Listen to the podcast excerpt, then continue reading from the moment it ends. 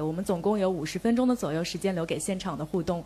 那我们今天现场的提问奖会获得非常有意义的一份奖品。最佳提问奖呢，它会获得嗯中国和赞比亚建交五十周年的时候，中国用赞比亚的纯铜特制的纪念币，全球限制只有两千枚。他不仅得到这个，还可以获得两本书，分别是援建坦赞铁路亲历者的讲述和刘洪武老师的这一本著作《尼日利亚建国百年史》。那优质提问奖呢，也会获得一份精美的。奖品，那最后我们还会留一些时间留给我们今天特约的这一位点评嘉宾来点评，并且评选最佳提问奖和优质提问奖。请，那接下来就进入到我们的互动环节，还是介绍一下我们的规则，就请请到的这一位提问者来做一个简短的自我介绍，来介绍您的姓名、单位，然后最后您要注意的是，我们大屏两边会有一个计时，每人只有一分钟，所以呢，也请您只准备一个问题，把更多的时间留给现场更多的朋友们。那么下面就请。进入到我们的提问环节。好，我看到这位同学已经在举手。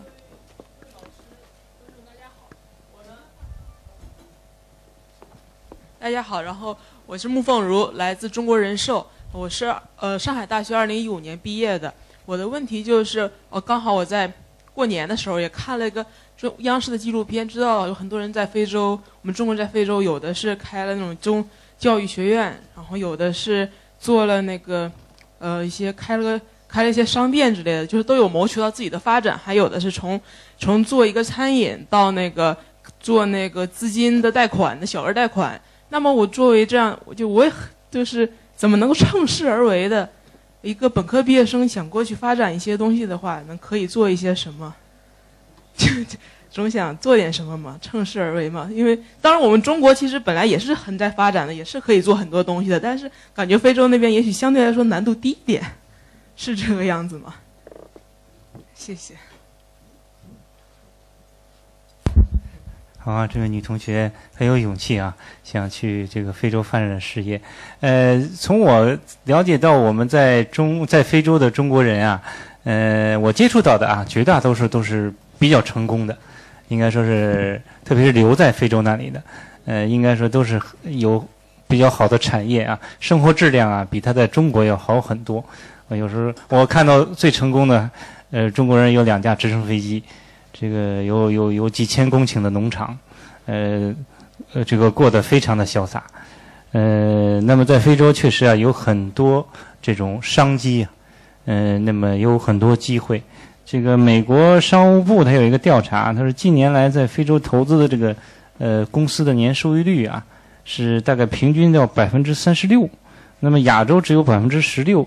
全球的平均只有百分之十四，这是美国人查的，这是这个美国人的结果啊。我觉得从一个侧面可以说明，非洲确实这个回报率还是很高。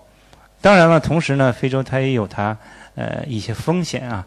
嗯，我们有一位老大使曾经形象的呃说到了这个八个字，说这个非洲呃这个商机是什么呢？叫风大浪高，水深有鱼。哎，就是说。风险很大，但是呢，确实有很多的机会。关键看你怎么去把握。你要了解非洲的文化，你要了解非洲的历史，了解非洲的法律，那么你要人家的习俗。所以这个这个方方面面吧，都需要我们全心的、平等的、踏踏实实的到非洲去考察、去了解，而不要那种急功近利啊，想想在非洲捞一把就走的这种。这种想法其实是很危险的，因为很我也我也碰到很多这种人，他实际上他最后他是失败的，呃，一定要踏踏实实的在非洲那边去扎实，一定要做下去，也是也是供你参考。这个去非洲吧，首先还是先获得一种人生的经历，一种磨砺的一个过程。我在非洲碰到很多到那里去创业的年轻人。呃，我们很难讲生意上的成功与失败。我觉得商商场上嘛，就是这样一个过程，是吧？没有一个地方说是都能够包赔啊，包赚不赔的。呃，但是到非洲去磨砺啊，是未来人生成功的很重要的一种经验的积累。我碰到很多人去过非洲以后，后来回国或者其他国家都发展起来了。其实，在过去三十年，我们中国的很多企业。都是到非洲成长起来的，中石油都不用讲了，最早就是在苏丹嘛，我们走出去的，做的那么大，是不是？呃，华为、中兴大家知道了，华为你们知道，其实就是到非洲去啊。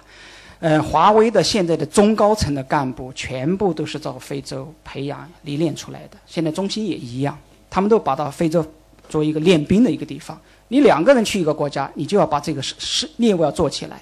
呃，你是人寿保险的，呃，也可以考虑啊。这个这个中国的保险业现在也要到非洲。我们现在非洲几千家企业呀，这个一百多万人在非洲，保险是一个很大的一个问题，这个也要走出去。中国人寿保险，你要锻炼你的队伍，跟回去跟你们老总说一下，派到非洲去，啊，非洲都能够独当一面，回过来肯定没有问题，是吧？另外一个呢，就是要到非洲去创业呢，我觉得还是第一个知识的储备和积累至关重要。这个外语啊，这个生存能力啊，如果能懂懂点非洲的小语种，那肯定没有问题。另外一个呢，在当地要有好的合作伙伴。实际上，现在在中国的非洲留学生非常的多。哎，我觉得他们就是我们在非洲以后的最好的合作伙伴。你在非洲有当地的这个朋友，啊，实在不行的就当地的华人华侨也可以。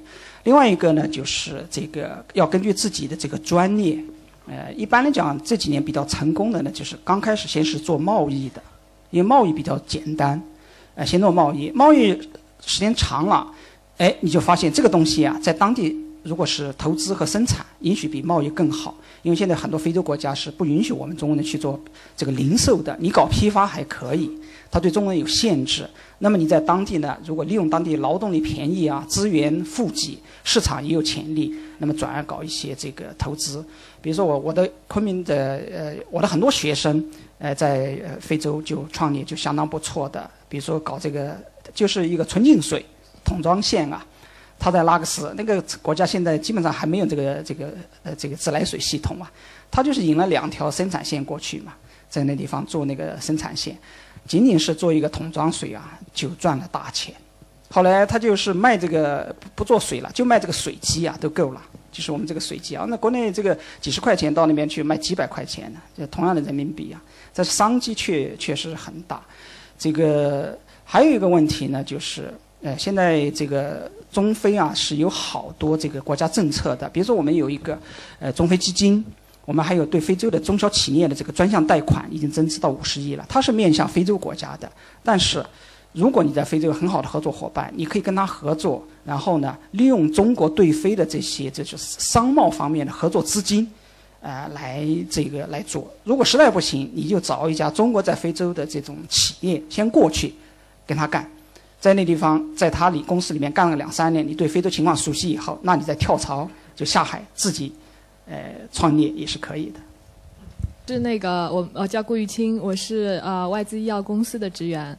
然后我们啊，因为我们做策略的嘛，一般对任何一个问题或者说是未来的远景，都会有一个在策略层面我们会看到有一个很好的方向和发展。你可以说是非洲的未啊，非洲的将来对整个世界可以看到是一个，啊，怎么讲是一个希望。但是我们永远知道，在策略和执行层面，永远是有一个很大的距离在。那我们是想请教一下两位老师，在我们执行的整个过程当中，你们有没有发现一些最大的问题是什么？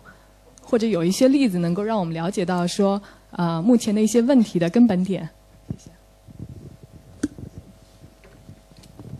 嗯，从我看到的中国企业在非洲的这些成功啊，或者失败也好啊，呃，我的一个最突出的感受啊，就是，呃，我们不能走极端，有两个极端现象，我们要就或者两个两个误区啊，一个呢就是说，认为非洲应该像欧洲一样，法治非常健全，这个什么都非常有规矩，是吧？我们去那以后投资啊，呃，很顺利。这个是不现实的，因为非洲的它现在的发展条件，它还没有达到那个程度。另一个极端呢，就是说非洲反正也没什么法律，我就走后门我就这个这个这拉关系。非洲毕竟它是跟我们很像，它是人情社会嘛。这个我们那些国内那些呃那些那些就是说不到台面上的事情，到非洲好像就全这么用起来，好像就是。呃，这个我不守法，我就走我的这个剑走偏锋，我也能够成功。我觉得这两种啊都是误区，实际上这两种都是做不成功的。但是呢，我所以我们还是要在非洲啊，我们还是一直提倡要遵守当地的法律，尊重当地的风俗，还是要合法的办事。但是合法的办事并不等于说我们就没有优势，因为我们中国人确实有我们的优势，就是我们这个人情练达及文章嘛，是吧？所以我觉得就是守法和重情这两个方面一定要兼顾。如果你不守法，你只去搞歪门邪道，到最后啊，你会碰一鼻子灰。我在利比里亚的时候，当时不是我去复交，刚刚打完仗嘛。这个打仗期间啊，所有的外资全吓跑了，因为兵荒马乱嘛。我们复交以后有了使馆以后呢，有一天一个华人公司就找来了，说是拿着一个合同，说你看我原来在利比里亚开木材厂，我投资了好多钱呀。还为了他修一条路，修到港口，把这个原木运出来。结果我还没怎么开呢，这个就就就结果就打仗了。所以现在我回来，我想，我就想，我就想继续开，请使馆帮我这个忙，跟他们政府说说。后来我说：“那你有合同没有？”他说：“有啊。”拿了一看，上面一个签字，总统签的有，下面议会批准空着。我说：“你议会怎么没批准？”当时那个总统跟我说：“不用议会批准。”我就我就给他塞了些东西，他就他就 他就同意了。他说：“你们就干吧。”那个总统是个大腐败分子，叫泰勒嘛。后来不是就被就被这个赶到这个尼日利亚去，后来现在现在还在海牙那审判呢嘛。所以啊，你看他钻这个空子，你钻这个空子，你万一出这个问题怎么办？所以我说这谁也帮不了你。议会没有批准的事情，只有议会批准了，它是不受政府更迭的限制的。所以人家这个法律上规定的很全，你没有遵守，所以是自食苦果，爱莫能助。我们也是。那另一方面呢？也有例子，也也很有意思。我们遵守法律了，但是呢，我们我们还同样在跟欧洲国家竞争的时候，我们赢得了市场。这里我讲两个例子，一个呢就是我们呃，我听一个公司讲的，他们跟一个非洲的当地的一个政府在谈一个项目，一个很大的项目，跟那个长密谈得很好，基本谈成了，长密突然去世了。那么去世以后呢？因为这个公司在那个非洲玩很多年了，跟这个朋友是多年的好朋友。这个经理啊也没想别的，说既然人家死去世了嘛，挺可惜的。按照非洲人的习惯要去奔丧，他连夜就坐着飞机跑到家乡去跟人家奔丧，送了一点慰问金，完了就连夜就回来了。他也没有什么，就觉得这是一份情谊嘛。公司自己也不抱希望了，因为新上的一个长密嘛。他肯定得从头谈嘛，是吧？谁知道你们以前谈的怎么样什么的？这个这个，反正我得从头来。一般情况下都是这样。结果没想到过了一个来月以后，这个长密新长密主动找到这个公司，说是你到我办公室来一趟，那就去了。他说：“我听说我的那个前任去世以后，你们是外国公司里第一个登门去吊唁的人。我觉得你们够，我觉得你们够情谊。”让我们特别感动，让我自己都特感动。我觉得你们这家公司错不了，咱们那个项目接着谈。哎，所以我觉得我就想起我们中国人一句古话，就就是这个叫叫什么？做事就是做人嘛，是吧？就胡雪岩的那个话，商道就是人道。所以我们实际上我们把我们重情义这个这个这个给它发挥，把我们这个优势发挥出来以后啊，一定会有我们的回报。还有一个例子也很有意思。呃，那个国家的首都的这个环城路啊，它是发包嘛，它同时分包给了几家公司，有欧洲的公司，有我们中国的公司，大家各干这么一段或者几段但是呢，这个国家呢，这个它的预算嘛，因为它它这个比较贫困嘛，预算资金它老跟不上，所以呢，它这个拨款啊，它老是不能及时到位。我们都大家都知道，我们搞承包啊，你给我拨一部分钱，我给你施一段工。他都是按合同来的，这个第一期、第二期、第三期，结果呢，这个钱他就到不了位，他总是拖延。那么那个欧洲公司怎么做呢？好啊，我按合同办事啊，你给我多少钱，我给你修多少路。这个路呢，我给你修得很好，但是中间留了那么几十米，什么都没有，修成一个断腰路。为什么呢？你不给我钱，所以我不能给你修通。所以这样，这个当地政府很尴尬，是吧？因为他自己他也他也很想修，但是他确实钱他。他他钱筹措不开嘛，他希望这个路能早日修通，这算他的政绩嘛？就求我们中国公司说：“你这个路能不能帮我想想办法？你别像他那样。”我们中国公司说：“行啊，那我有办法。你给我多少钱，我给你铺多少东西。”他那个路他是分好几层要铺嘛，所以第一层可能铺个石头，我给你压瓷实的；第二层呢，你你你要是你要是再给我钱，我给你铺一层粗沥青。铺到粗沥青这一步呢，可能大概一年多他都没给上钱，但是呢无所谓，这个这个非洲朋友也不太挑剔，这个路只要能开呀，那个车就在那开着，也没画线儿，那个打也有点颠，但是总比土路好嘛。所以呢，这两段路就形成鲜明的对比。那边是崭新的柏油马路啊，铺得非常漂亮，就那么几十米，啥也没有，我什一辆车都没有。我们这段路哇，车就在跑着。完了，过了一年多以后，把钱补上以后，我们这个路就全，他那也修通了，我们也修通了。这个非洲国家人家人家官员就特别感激我们中国的公司，说你们帮了我大忙啊，没让我脸上这么难看。所以我觉得就是我们中国的这个人情世故啊。我们给他考虑到了，我们又不违法，我们又我们又实现了我们的目标，所以我觉得中国我们公司啊，在这方面有很大的竞争力。这就是为什么在很多国家，西方公司它原来它有很好的市场，市场基本都是他们的。随着我们进去以后，我们质量能够保证，我们又跟它文化相通，所以慢慢的把市场基本都占过来了，也是供你参考。这个到非洲去呃办企业啊，我觉得刚才贺市长您从国家的制度啊法律谈了很多，都很重要。其中还有一个方面呢，就是跨文化的这个这个交流和沟通的问题。大家知道中国人啊，亚洲人啊，呃，他是一种非常这个注重节俭、会计算。呃，中国的小农嘛，我们知道农民啊，这个都是天然的企业家，因为中国这个农业文化。呃，面朝黄土背朝天，所以我们有二十四节令，是吧？这个春天你不播种，这个秋天就没有收获，啊，收获了你要不冬藏，第二年春荒的时候你就要饿死人。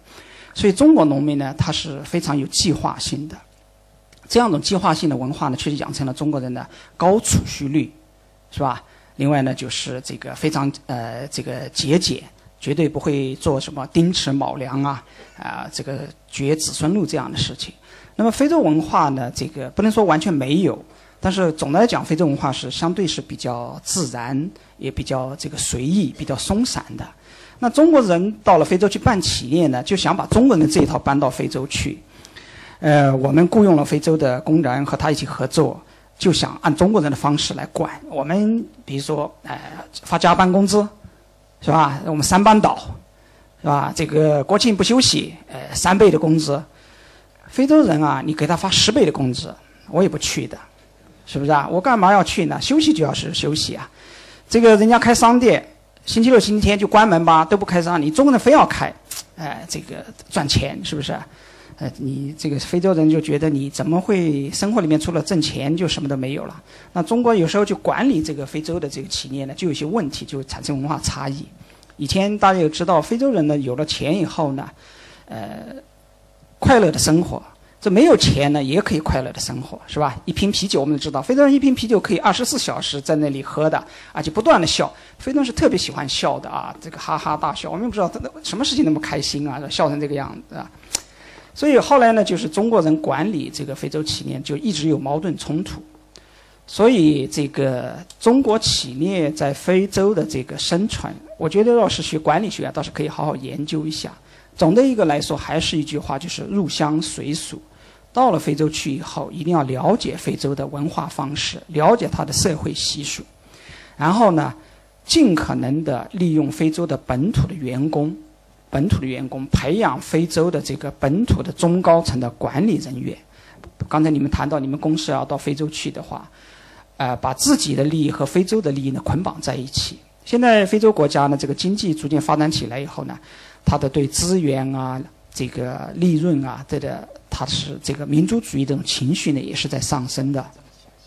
我们不能像早期比较粗放的到非洲去，呃，以为到非洲就可以这个遍地都是商机，都可以去拿。现在非洲人也特别看重他自己的，所以现在国家领导人反复强调，中非经贸合作还是要毅力这个并行，这个特别是要兼顾毅力啊，甚至在某种程度上还是要义字当先吧，多给少取，多给少取，这个是长期来看是符合于中非的长远合作的。另外一个呢，就是这个非洲人呢，他的家族观念很重，呃，这个刚才提到的这个奔丧的这个问题，这个非洲人员工要是家里这个有生老病死的啊，呃，这个你会觉得，哎呀，怎么那么一大家族都到了工厂里边来啊？呃，这个你就不堪其扰，但是恰恰这就是非洲人的文化传统。另外一方面，他是不会说是我们讲，哎呀，你看这个我们经常讲中国的劳模，你看他父亲都去世了，他都不休息啊，他都不请假，还在加班加点，还在为国家工作，在非洲人看来是绝对不可接受的。诶，中国传统文化里边丁忧三年嘛，你父父母去世了，你再大的官你都要回家守孝三年，是不是啊？我们现在这些文化慢慢的丢掉了。那回到非洲去，人家注重这种家庭伦理啊，所以我们还要尊重人家的文化习俗啊。好的，谢谢。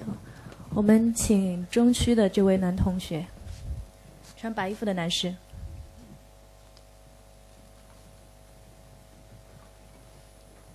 谢谢。那么，呃，很感谢两位两位专家的讲评，今天我学到了很多。那么，我们家是做太阳能。那个硅晶板生产和太阳能电站的制造，那么呃叫做向日光科，呃由于一个很偶然的关系，因为我认识一些呃非洲的一些那个我朋友是非洲经济的一个顾问，那么赞比亚政府呢希望向我们厂采购一批太阳能的电池板，包括希望我们去给他们的医院、学校一些呃改造他们的能源系统，那么呃由于我们公司之前的客户都是德国、西班牙那边的呃欧洲发达国家。那么他们之所以用我们的产品，一个是因为国家那边有呃能源补贴的政策，另外一个是希望他们因为他们的能源结构也希望用更环保清洁的能源。那么赞比亚这边呢，原因是因为他们的用电很不稳定啊怎样的，所以希望能够呃用太阳能来保持学校。那些政府设施的，请注意你的提问时间。好的，那我的问题是，呃，请问两位专家对现在非洲呃那边能源结构的一个了解，包括呃 呃基础建设啊，包括他们人民使用的一些情况，觉得这个事情靠谱吗？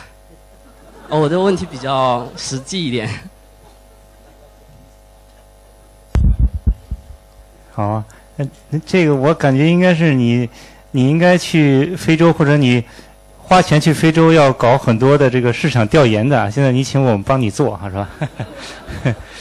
嗯，呃，这个非洲不好一概而论，但是不管怎么说，非洲的总体啊，还是能源还是比较缺乏的。就是它资源是有，水电、火电、太阳能、风能都很发达，就是说潜力都很大，但是呢，啊，没有得到很好的开发。所以这个方面呢，市场是非常广阔的。这个既然呃当地政府有这个需求，他们欢迎你们去啊，我觉得这是一个挺好的机会，呃，但是呢，也是建议你啊，还是要亲自的去非洲去实地的考察，呃，一定要了解到它当地的国情、当地的环境，因为我想非洲跟欧洲的那个情况应该是不一样的。同样的产品，可能你在欧洲可以用得很好，在非洲你恐怕就要适当的一个改造。我们有现在有的企业在非洲搞传媒的啊。他们准备给非洲生产这种机顶盒。有一次他还来，特地来，我们正好在一块聊起来。他说：“你看我这个机顶盒，我应该做成什么样子啊？我因为在中国卖的很好嘛，做这个有线电视，我要到非洲乡村去推广。我说你要到非洲乡村去推广呢，你恐怕你得注意，第一呢，你他那儿没有白墙，他那都是是吧？他都很多，他都是，他都是这种呃这种呃原始这种草棚子呀，或者是这种。”呃，很小的，没有那么大的屋子，你得给它配一个呃幕布，同时呢，你还得有个支架，同时你还得要防尘，还得防摔，是吧？它它它它可能农村，它可能地区，另外呢，你需要一个太阳能的电池供电，因为它当地很可能很多农村里没有电。反正就是非洲有很多自己特殊的情况，一定要去实地调研，之后我们再做出一个决策，是供你参考。吧。啊，这个太阳能在非洲的潜力是非常巨大的。这个现在我们都讲非洲的工业化，它有个优势。第一个是利用互联网这个后发优势，第二呢就是这个绿色发展。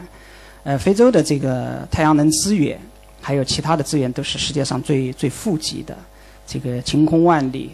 呃，但是呢，它的市场潜力也是非常大。呃，我记得零三年我第一次认识这个何这个何司长，时候，当时是他陪那个国家这个政协主席李润环到坦桑去访问啊。后来我们出来之后，我就听使馆人讲，说是他总总统啊会见我们这个李润环主席的时候，一个小时的会议间好像就停电停了两次。啊，这个大家开玩笑说了。后来有个人，边上有个人说，嗯，他可能是故意停的。为什么呢？你看我们电力那么那么落后啊，你赶快也帮助我一下，帮助一下我们。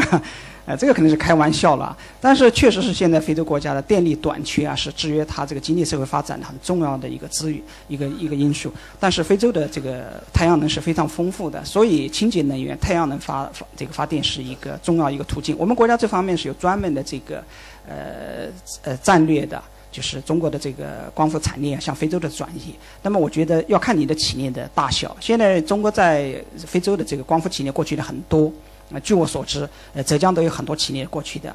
另外，我们在非洲还有点亮非洲的这个工程，特别是到中小学去援助它，就那个太阳能啊，它白天发电，呃，吸电晚上就可以使用的。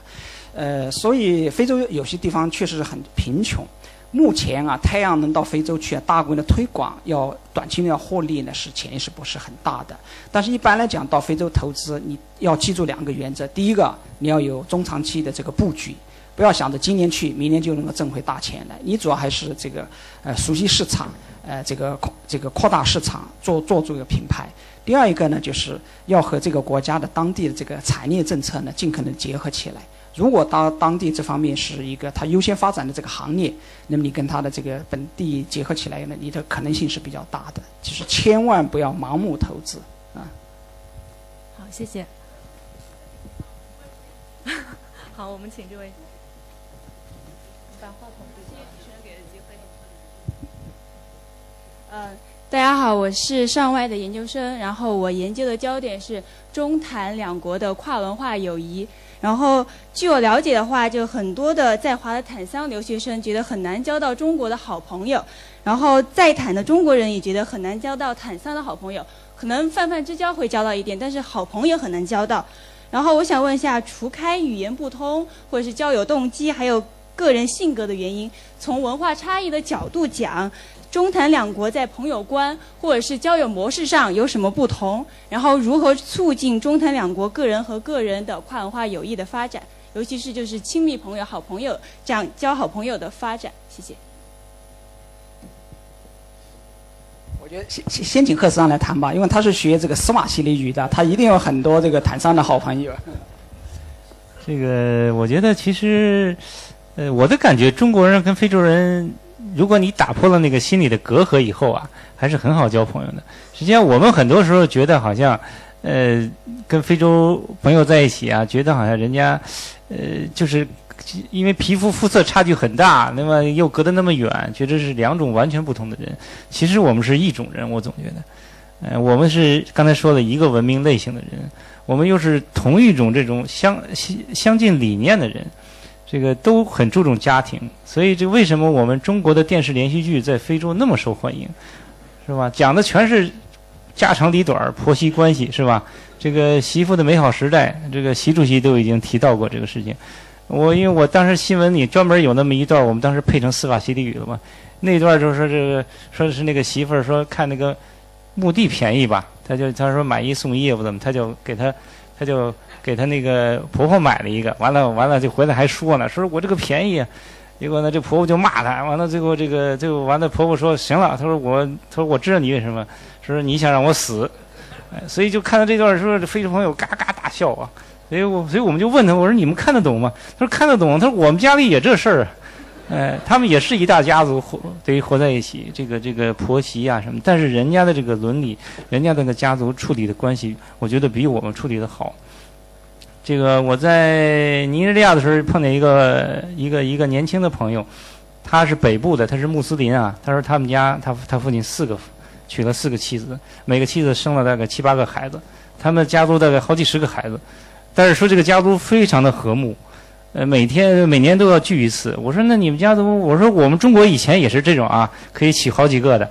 呃，这但是呢，这个每个母亲这个孩子之间啊，好像有很多矛盾。他说，我爸爸有智慧。我说，有什么智慧？生这个，我妈妈绝对不能养我，我是被我另一个妈妈养大的。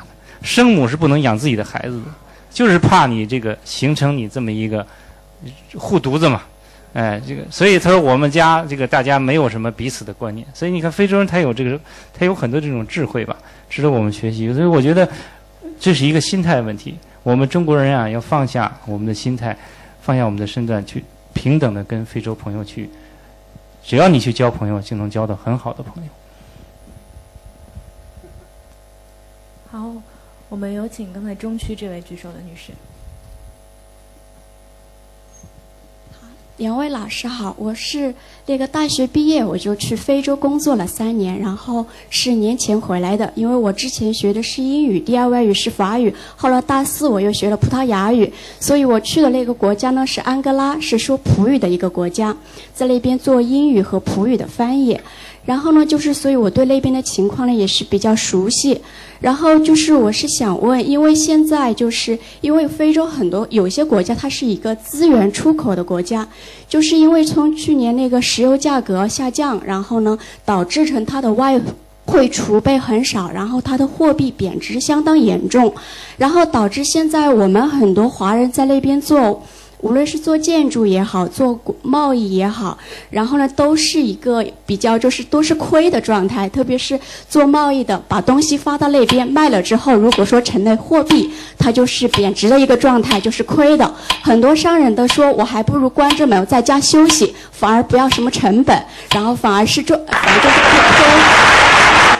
所以说，嗯，现在呢，也有很多华人还撑在那边，是应该说是以撑的方式在那边。然后呢，他们因为之前就中国跟那边他们说会有这个互中国人民币和那个当地货币会实行互换，然后就不会通过这个美金。所以我今天想问，请问两位老师，就是在这方面你们有什么消息呢？就是说中国人民币 人民币和那和那边就是本国的货币会实现互换吗？然后会以什么样的方式互换呢？是不是只是就是有消息称只是国企啊就才会有受益？是这些就是。中中小资企业，或者是说这些商小商人们，其实是没有任何获益的呢。所以说，我是想请教这个问题。这也是很多在那边的华人现在非常非常就是想要就是了解的一个就是一个有有个信息。因为现在很多人在等，等等着中国就是看看这个这个汇率，因为汇率太高了。好了，感谢您的提问。来，我们两位嘉宾来做一个简短的回答，好吗？呃，确实，安哥拉刚才你说的情况我们都了解。确实这几年因为国际油价的这种下跌，安哥拉的现在政府的这个财政非常的拮据啊，这个很多的工程项目它发包，它现在付付不上钱。当然了，我们我们我们认为啊，这是一个暂时的现象。呃，确实，中国公司确实现在是处境很艰难啊。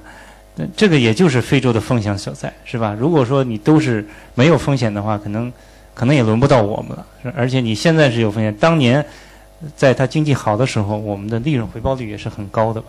所以我觉得，如果你对安哥拉、对非洲有信心的话，如果你底气足的话，在那还是应该可以继续坚挺一段，挺过这一段。那么从政府来讲啊，我们也在想很多办法来。呃，改善我们中国企业在安哥拉的这种环境，其中就包括你刚才说的签署货币互换协议，这个也是去年安哥拉总统多斯桑托斯访华的时候一项成果。那么据我了解，前不久刚刚我们签署了这么一项协议，大概几百亿人民币，我数字我记不清楚了，但这是应该是一个很好的开端吧。那么这就很大的能够很大程度上回避这种我们汇率上的风险。呃，据我了解，这个应该是不会限制在某个企业的，不会限制在某类企业的，应该是所有的企业都会受惠，因为对政府来讲，所有的中国的企业，我们应该一视同仁，全都是我们中资企业。所以呢，当然具体的规定嘛，可能我们的金融机构啊还在具体制定的细则，你们可以关注一下进出口银行还有我们使馆的网站，我相信你们会很快得到消息。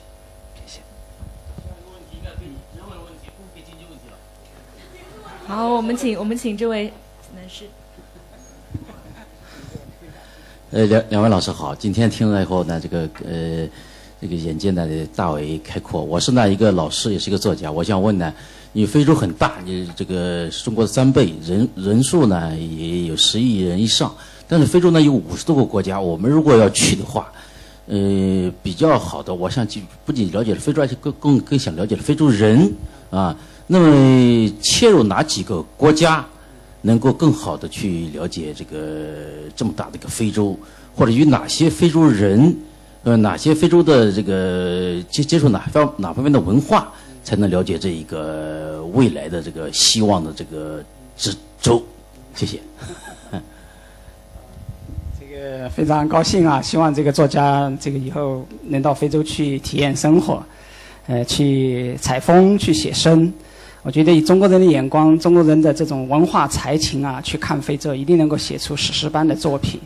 呃，也是前段时间我在北京参加中宣部国新办的一个讲好中国故事文化大使的一个聘任仪式。呃，我呃当时我刚好这个几和几个大作家坐在一起，这个莫言呃就坐在我边上。我当时也鼓鼓动他，我说那个莫老师，你这个写那么多中国的，是不是到非洲去写点东西啊？呃，他很想去。啊，这个刘震云啊，谁啊，什么都都那天都去了。我那天也讲到一个一个问题，就是非洲应该是未来中国文学创作的一个真正一块厚重的一块土壤，因为这个非洲历史文化在世界上是独一无二的，它的那种独特性，以中国人的这种文化观念去观察这个非洲大陆，我们一定能够写出和当年西方人不一样的。我们都看过西方人拍的电影《走出非洲》。其实那不是非洲电影，那是欧洲人的非洲电影，而且那个电影呢，在世人当中塑造了一个就是非洲的战乱啊、贫穷。其实他那个的不是走逃离非洲，他是来自非洲的故事，是不是啊？呃，那么这个说到非洲的文学呢，我要简单谈一下。我们最近也在学校呢成立了非洲文学的研究中心。我们五月份啊要召开一个中非文学的一个高端研讨会，欢迎你去参加。这个我九八四年，呃，我们知道尼日利亚第一个作家呃索因卡就获得了诺贝尔文学奖。我九零年去的时候，呃，也见过他。这个到目前为止，非洲已经有四位作家获得诺贝尔文学奖了。当然，我们也不能以文诺贝尔文学奖来判定非洲文学。其实，非洲的这个文学传统是非常古老的，它有很多口传的呃文学作品，口传的史诗，它的歌谣、言谚语。呃，民间故事还有戏剧都是非常丰富的。像约鲁巴的戏剧，这个索因卡就是以约鲁巴戏剧为主题来创作的，都是这个可以说是世界顶尖级的。那么说到这个，如果要到非洲去呢，我觉得就是东西南北吧，各选一个点啊，去那个西非呢，你就不妨去一下尼日利亚或者是这个呃加纳，呃这两个地方。那连着喀麦隆可以去看一下，那是热带呃非洲的文化。它那个地方保留了最传统的非洲热带雨林当中的文化模式，呃，那种精灵古怪啊，呃，歌谣啊，故事啊，戏剧啊，它是非常丰富的。第二个呢，去一下东非沿海，呃，蔚蓝色的非洲，就是今天的坦桑尼亚和肯尼亚，它是一个非洲的班图文明和这个阿拉伯文明、伊伊伊这个呃伊朗波斯文明呃融合的一个地一个一一块高高原。它的文化也是非常独特的。第三个呢，就是去一下南部非洲，南非啊，这个津巴布韦，它是近代以来的西方文化和非洲文化融合的一个地方，可以在那个地方看到了多元文化，所谓彩虹之邦。如果你有要有兴趣呢，还可以去埃塞俄比亚的高原。埃塞俄比亚是世界基督教产生以后就越过了红海流传下来的，它保留了这个原始基督教的最原生。的形态，它甚至要比欧洲的基督教还要更加古老，所以如果你要去一下拉利贝拉，去看一下那个地方的这个所谓的它叫做这个东正教、科普特教了，那你就会发现，哎呀，这个这个呃基督教啊，两千年前的原生形态全都留在那个地方。你听他的圣诗，看他的宗教活动，你真的会被他震撼。所以，一个作家如果到非洲去的话，一定会有创作的灵感。好的，感谢。我们请这位留学生。同学来提问。嗯，谢谢。呃，两位老师好，大家好。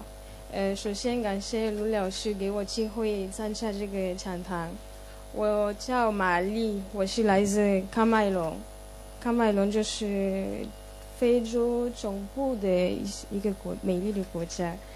然后我二零一一年到中国，就是在清华浙江师范大学学了硕士，就现在就是现在在呃上海外国语大学学博士。呃，我在中国，我个人可以说我活得很快乐，但是有的时候我有这个感觉比较难过，因为有些中国人他们看不起呃非洲人，所以 所以我觉得像这场讲谈呃会让非洲呃不是中国人更了解非洲的历史还有非洲文化。今天我发现两位老师对非洲的文化历史已经比我很熟悉，所以我没有什么的可以补充。但是我只有呃一个问题，我想提一下，就是那个二零，刚才刘老师说了，但是我没有听明白这个二零六三年，就是按照什么什么研究是选那个二零二零六三年，为什么没有说二零五零年还是其他的？这是我的问题，谢谢。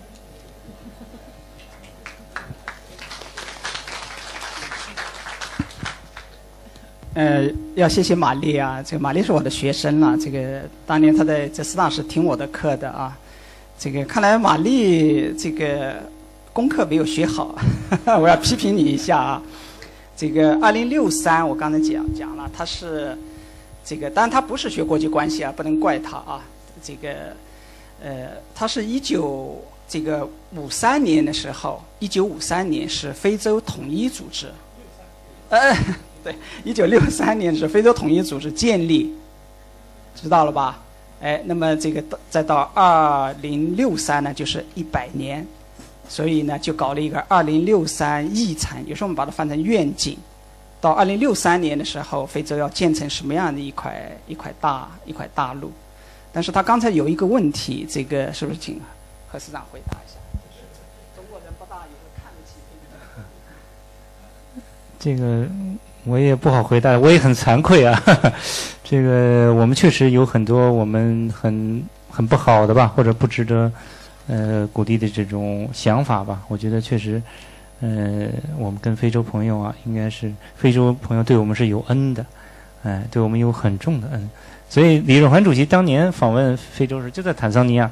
他当时接见这个华人华侨，他就说了一句：“他说我们是来还愿的。”哎，确实啊，这个我们有有有很深，我们叫阶级感情，是吧？当年我们都是被压迫的民族，大家并肩战斗在一起，这份感情啊，值得我们值得我们珍惜。那么，在那之后啊，非洲朋友，我们又又又是同甘共苦啊。这种互相支持，所以我觉得我们不应该啊受到这种呃这种错误的误导吧。那么刚才玛丽同学，我觉得呃你是来自喀麦隆是吧？嗯，我也很向往去你的国家，但是还没去，因为我知道喀麦隆，刚才刘院长也推荐我们这位作家呃的国家之一啊。喀麦隆确实呃很值得一去，我觉得，因为它有一个呃形象的说法叫非洲的缩影，它出它叫也叫非洲的十字路口。因为别看这个国家不大，它有两百多个民族，好几百种语言，就非洲基本能够代表的这种民族，在喀麦隆都能够找到，所以它的这个多样性特别的突出。所以呢，这个我期待着有一天能够访问你们的国家。谢谢。谢谢。我们请这位黄衣服的女士啊，刘先生先，我们请刘先生先提问好吗？哦，不好意思。呃，大家好，老师两两位老师好，我是来自埃及，呃，我的中文名字是小雨，呃，呃，然后呃，我也今天也是非常感谢那个两位老师，他们你给我们那个这么非常非常好的那个讲座，他们讲的非常丰富，就是我也不怎么了解，就是那个非洲的国家，因为我是那个北部的。呃，所以我我有那个问题，就是，呃，现在我我们都知道，埃及还有那个中国的，就是他们的关系是非常友好，而且他们就是第一个，呃，埃及和中国，他们也是第一个国家在那个非洲还有那个中东，呃，中东的国家的，就是他们呃建立那个外交关系。呃，但是我现在也觉得那个中国的那个实力，就是从那个软实力来来说，因为哦，我刚才因为说的，就是我是那个也是外呃上外的那个学生，也是那个国际关系博士生，所以我就是我的问题是那个中国的那个实力，呃，如果我我们说的那个软实力在那个中东的这个国家，还有特别是那个埃及，我觉得还没有那个成功，因为就是如果我在埃及做的那个调查，然后呃就是问那个老百姓，就是中国的他们可能说的那个产品质量不好，就是这样子。呃，其他的文化的风俗习惯他们都不知道。虽然我们有那个孔子学院的，但是孔子孔子学院的那个力量不那么强。呃，所以我我就是有这个问题，就是中国的他们的那个挑战，关于那个软实力，因为我们的以前从那个萨达特时代，还有那个穆巴拉克的时代。呃，我们可以知道，就是我们跟那个美国的关系是非常好，但是现在我们都知道美国开始放弃中东，所以呃，我就是有这个问题，谢谢大家。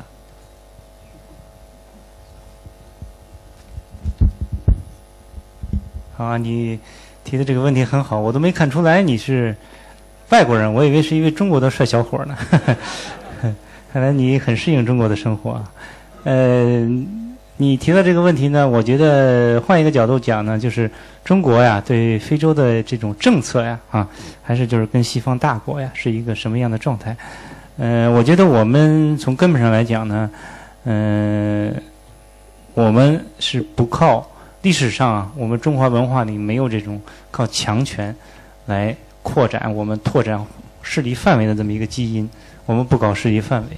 我们不依赖强权，呃，当然现在我们很发达了，我们现在力量比以前要强了很多，世界第二大经济体。但即使这样，我们也绝不会那样做，因为如果如果那样做的话，就不是中国了。我们中国人的这个王道的这个思想啊，就是天下归往为王，这个认德不认利，我们是靠这种德行的感化，大家平等的交往。所以这个基辛格不是在《论中国》里也有一个比较形象的比喻，他说这个中西文化的差别，西方人就是下象棋，我一定要杀死你，我才能赢；中国人下围棋，我只要比你多一点点的这个这个这个这气呀，我就可以赢。所以我觉得这个从某种角度来讲啊，这可以说明我们中国人是一种和平的文化。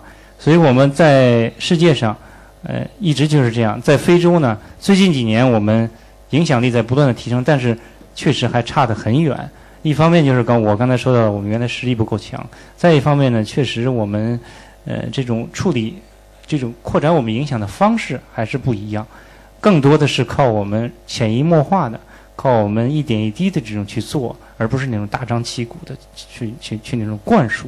所以确实有很长的路要走。你提的这个建议很好，也值得我们很好的去呃吸取和这个借鉴。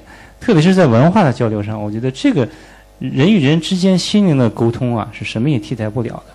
况且我们中非文化有很多相近的地方，是首先要我们中国人有自信，同时我们要恢复或者说呃帮助我们非洲朋友也树立自信。我们这个文明是对这个世界有益的文明。我不知道刘教授有什么讲。这个呃，很高兴小雨有这里见到你啊，我觉得你有大有进步了啊，汉语讲得更好了。对，也是，呃，都是当年听我课的学生啊。这个你们在现在在上海发展，我希望你们以后就是成为中埃和中喀之间的文化桥梁，是吧？我当时讲过，我的老师啊，纳中教授，云南人，他上世纪三十年代的时候，就一批中学生，呃，五六个从云南的这个明德中学派到埃及艾兹哈尔大学。是吧？你知道艾兹哈尔，呃，留学了整整八年，那个是抗日战争时期，非常艰苦。后来抗战结束又回到中国，所以中国的阿拉伯学啊、语言这个中东研究啊，都是他们创立起来的。呃，北京大学的那这个马坚教授就是把《古兰经》第一次翻成了中文，他现在翻译的这个《古兰经》啊，在全世界华人圈都是经典文本，呃，他们是做出贡献的。那么今天呢，这个中国走到全世界去了，我觉得就是我们的这种跨文化的研究和交流啊，确实需要后继有人，还应该有更多的这个中国的年轻的学子远赴重洋，到非洲、到阿拉伯世界、到南亚“一带一路”国家呢去学习，了解他的语言文化，真正读懂人家，然后识得异域的珍宝，把它介绍到中国来。那么埃及阿兹哈尔大学，我也认识一位你们那个那个中文系的教授阿阿阿奇兹教授，他在中国留学八年，精通中文，他是曹禺的好朋友，他就是将曹禺的重要的文献都翻成阿拉伯语，在这个埃及发行了，是典型的非常有影响的汉学家，汉学家。但是这些人实在是还是太少太少，所以怎么样培养未来的这个中非啊年轻一代的这个呃文化传人？呃，在中国讲好非洲的故事，在非洲讲好中国的故事，我我觉得还是任重道远。我们现在在非洲啊，刚才何何市长强调的，我们不一定要强调软实力，软实力还是西方的一个词，就是还是实力嘛，硬的实力要支配你。我现在靠软的实力来支配你，我们不用软实力这个词，我们叫做文化的亲和力，亲和啊，呃，相亲相近啊。但是文化相亲取决于文化的相知。相通相识，而我们现在是往往是不相通不相识的，所以这方面还有大量的工作要做。希望你继续努力。在今天踊跃的提问，也可以看得出来，大家对非洲去了解的这个热情还是很高的。那么接下来呢，我们就要在现场评选出今天的最佳提问奖，有请今天的点评嘉宾，资深非洲问题研究专家舒运国教授。舒教授呢，他是中国非洲学研究的重要基地——上海师范大学非洲研究中心原主任。我们今天的三位嘉宾也可以代表三代学者。那舒教授今天将对整场的这个提问环节做出点点评。这个看到这么多人啊，能够安安静静的这个坐在这儿听讲，我真的感感到非常高兴。那么非常这个高兴能够参加这个九十九期呃文辉论坛。都有人会讲讲堂，那么这个呃很突然，因为是上个礼拜在义乌啊和参加了中非智库论坛，那么洪武教授告诉我，你能不能做这个事情？那么我觉得我们这个因为搞非洲的，对推广非洲啊，呃一直都是满腔热情的，我所以呢也没什么准备，我就跟你们一样，我第一次听到他们这么讲话，那么我就有想到什么就讲什么，这样更真实一点，是吧？那么第一呢，有这么几几点感想，第一啊就什么呢？这两位，两位，一个外交官，一位是这个学者。那么听了讲，他们讲讲讲下来，我感到到他们身上散发出来非常浓烈的这个非洲的情结。什么叫非洲情结呢？就对非洲一种特殊的感情。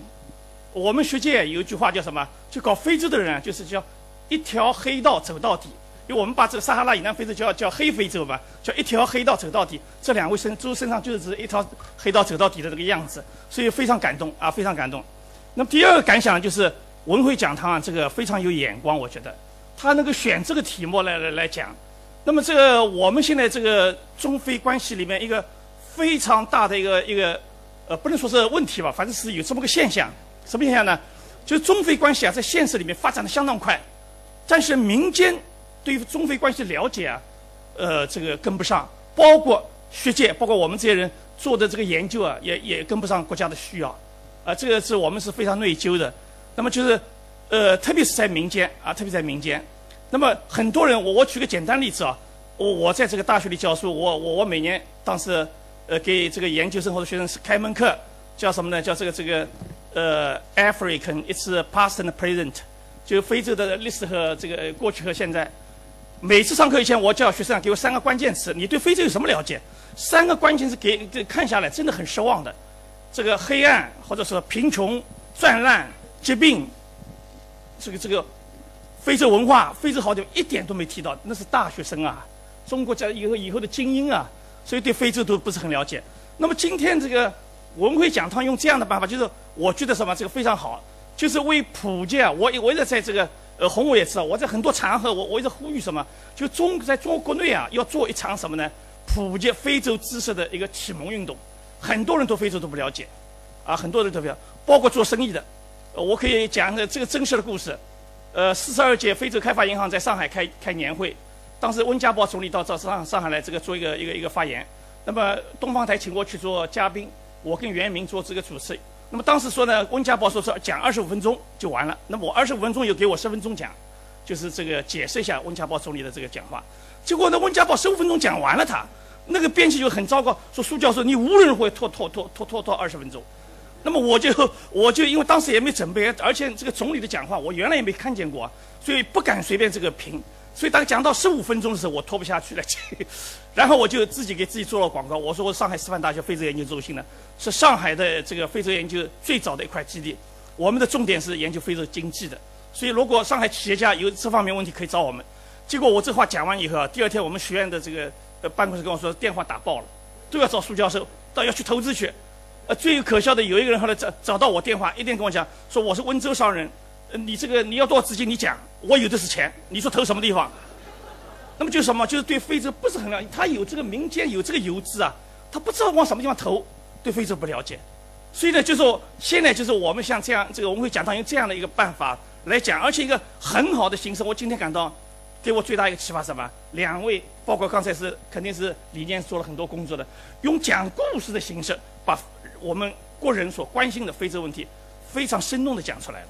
这比我们去做报告啊要生动多。我记得我这个，呃，上海世博会大家可能参加呃参观过。上海世博会的这个非洲联合馆是我主题演绎是我负责的。这个当时上海图书馆知道我了以后，请我去做了也做了一场讲演。但这讲我跟他比起来觉得苍白无力。我那时候讲的是也讲了很多东西，但是说老实话跟他们比啊，我现在发现用讲故事形式其实更好。所以洪武现在成为一个这个大师要去去讲的，我觉得啊。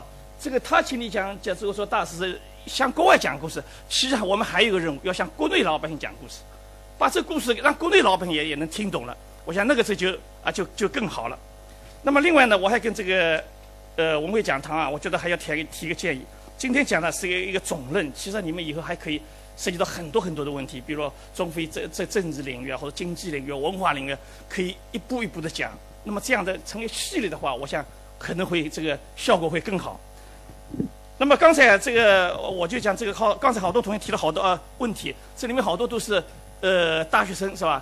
对，而且现在说句老实话，中国现在日夜走上这个世界舞台，成为一个大国，大国有大国形象，大国要求大国的国民有这样的素质，是吧？所以现现在我们的国民啊，这个确实是对这个中国在世界上的这个地位啊，和这比如说都和中非关系啊，尽管不是很了解，但是也十分关心。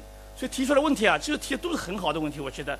呃，这个这里面呢，我这提到了有中非经贸关系的很多人，比如我大学毕业，我到那去发展行不行？是吧？那么我我我我现在这个呃做做这个太阳能，太阳能是叫光伏。你们刚才那个何市长讲，你们一定要去广东的两个光伏这个这个总公司啊，很有名的，找找过我，我还给他们介绍了，结果到非洲碰壁了呢。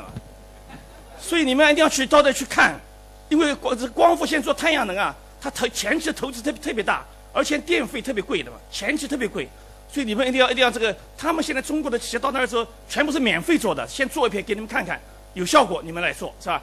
所以你们不要这个盲盲呃这个这个很盲目的去。所以这个合适上你们一定要去看看，当地考察一下，去看看怎么样，是吧？那么另外呢，还讲到了有这个呃中非文化方面的，呃，比如像这个有文化差异。刚才那位同学是上外的，你本来就是搞这个跨文化的，那么中谈文化差异。我想应该你应该最了解，你做应该了解是吧？当然这个如果能够实实地考察一下就更好了是吧？那么我觉得这些问题啊都很好，就是实际上在交往当中啊，我们这文化差异确实是要要注意的。呃，我举个例子啊，我到这个呃呃突尼斯去碰到一个上海老乡，哎呀，看见我这个上海人很高兴啊，就一口一跟我上讲上海话。然后呢，就他他搞得很好，他搞化肥的，运到那个那儿去，他有个大别墅，叫我进去到他家去。呃，结果这个，因为当时我是跟着一个教育部代表团去的，到他家去一看哦，那个每、那个房、那个这个小别墅很漂亮，每间房间都住满了这个他的人。我说是你哪有那么多人？你这是旅馆？他不是啊，七大姑八大姨，他说都住在里面。那么非洲人就刚才就就就就就他们讲了，这个朋友之间关系，你的东西就是我的东西，你好了我就可可靠你，你是应该给我的。那我们中国人就有点不一样，是吧？你说我好了，你老靠着我，你你干什么？你你要你要这。这个不一样，所以你要了解他文化。你不了解文化，这个差异啊，肯定是就就就会感到，这不我东西你随便用啊，你你这个文化就不，他们的文化就是什么？实际上从这个称奢部落开始一直延续到现在，他这个私有制的概念还不是很强烈的，啊，不像我们现在。所以这个呢，我觉得这个文化问题也提得很好。那么还有这个提，有些同学提了提了这个中非的外交关系问题，这个实际上这个有些问题啊，这个呃，比如像。在是在吉布提吧，提这个这搞搞军事基地啊，哎，像这个问题，现在其实其实外媒也也非常关注。那么大家关注一下就好。这这刚才何市长已经讲了，这个实际上，你我的想法，可能这样事情以后会越来越多。中国作为一个大国，完全有必要，应该有能力去维护自己的海外利益，没有必要这个躲躲闪闪的，是吧？所以是不是解放军派出去，这是另外一事。去去的话，也是为了我维护我们的利益和维护当地的这个这个我们合作的利益，并不是说我们去做什么殖民什么，这是两码事情，完全两码事情，是吧？所以我看了一下，我我不知道我自己个人的观点，我觉得这个这个奖励里面有有两有两个我觉得比较好的，呃，一个最佳提问奖，我我建议啊，这个给给那个这位那个上外的研究生，他提出了中泰文化交流。那么这个因为这个呃，在在这个由于文化的差异啊，很可能里面有很多就是相互不了解，所以呢，这个朋友不大容易做好，是吧？那么这个我觉得这个问题提得很好，以后还会遇到这样问题。以后随着非洲留学生越来越多的进入我们我们这个中国，现在你看各个高校基本都基本上都有非洲留学生啊，是吧？每年而且我们这个给他们的政府奖学金的名额不断在增加，所以这个呢还会有这样的问题。所以这是个我觉得呃可以可以是是是一个很好的问题。第二问题呢，我我我啊第二个这个奖励呢叫做这个优质提问奖。那么我建议呢。还是给洪武教授的那个学生啊，你叫什么名字啊？那个你是突尼斯埃及的？哦，对，Chinese name，小雨。哦，小雨，我的他这个提的问题，我觉得也蛮，因为呢，我觉得，呃，能够一个埃及人到做到到我们中国来学习那么多年了，是吧？对中国这个在在在这个特别北非和非洲啊，这个呃，这个叫中东啊。